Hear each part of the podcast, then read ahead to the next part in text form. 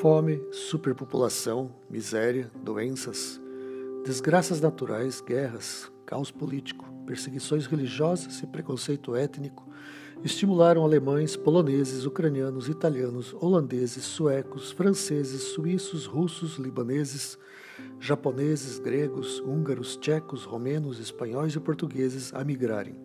Mas para onde? Poucas eram as opções. Estados Unidos, Canadá, Argentina, Chile, Uruguai, Paraguai, Peru, Venezuela, México, África do Sul e Brasil. Depois de décadas, o cenário de recepção se alterou permanecendo os Estados Unidos, Canadá e o Brasil, somados à Austrália e Nova Zelândia, todos com muitas restrições, ao contrário do que se pensa, ou do que ocorreu há mais de um século. O brasileiro Edgar Link, que reside próximo a Dresden, na Alemanha, relata os motivos da mudança de seus bisavós para o Brasil.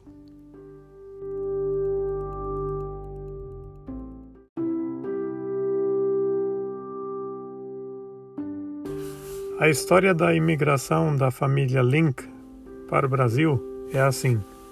Meu bisavô Josef, 36 anos, com a sua esposa Polônia, 30 anos, e com dois filhos, Elizabeth, de 7 anos, e Peter, de 5 anos, decidiram migrar para o Brasil em novembro de 1902.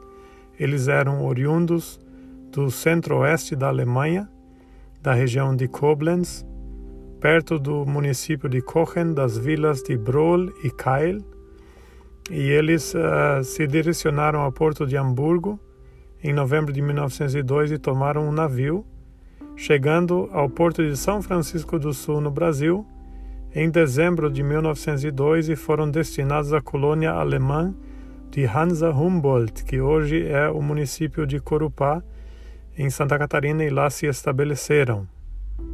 Eles saíram da Alemanha por razões sociais e econômicas. É, as razões sociais seriam que eles estavam passando uma crise de fome muito grande naquela região e isso fazia muito fez muito efeito sobre eles, né? Passar fome com um inverno rígido, problemas de emprego, né? É, vários fatores que acabaram é, criando um descontentamento, um desprazer. A vida era muito difícil e eles ouviram falar que o Brasil estava abrindo as portas para imigrantes que tinham boas oportunidades lá de adquirir, adquirir terrenos, de poder é, trabalhar, de poder ganhar alguma coisa, fazer alguma coisa da vida, viver melhor sem um inverno rígido como havia na Alemanha. Então, eles com a cara e com a coragem é, decidiram emigrar, venderam o que eles tinham aqui, se despediram dos parentes e chegaram ao Brasil naquele ano. Neste ano, em dezembro, vão se completar 118 anos da história da imigração da família Link para o Brasil. Meu avô foi o primeiro filho que nasceu no Brasil eles tiveram seis filhos no total, dois nasceram na Alemanha e quatro nasceram no Brasil.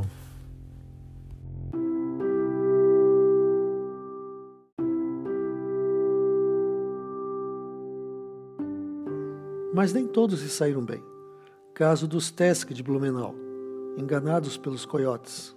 Link conta o que sucedeu.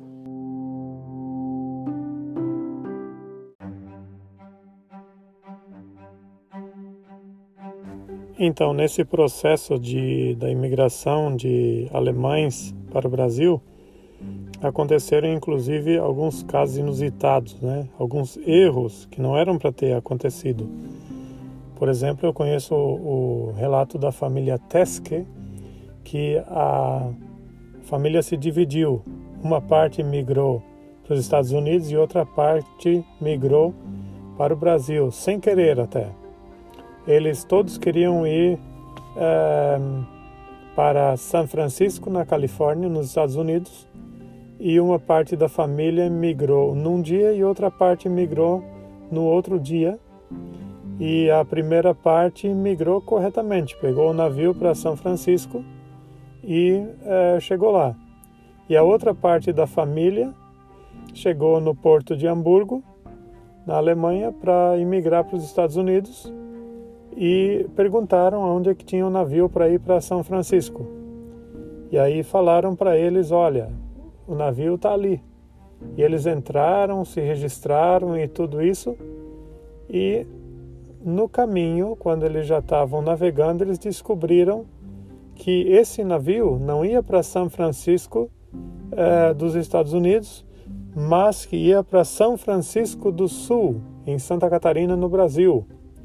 E eles acabaram chegando lá e se estabeleceram no Brasil e continuaram mandando. É, depois receberam o endereço dos parentes que estavam nos Estados Unidos e mantiveram correspondência. Acabaram chegando sem querer no Brasil, né? E a família se dividiu por causa disso.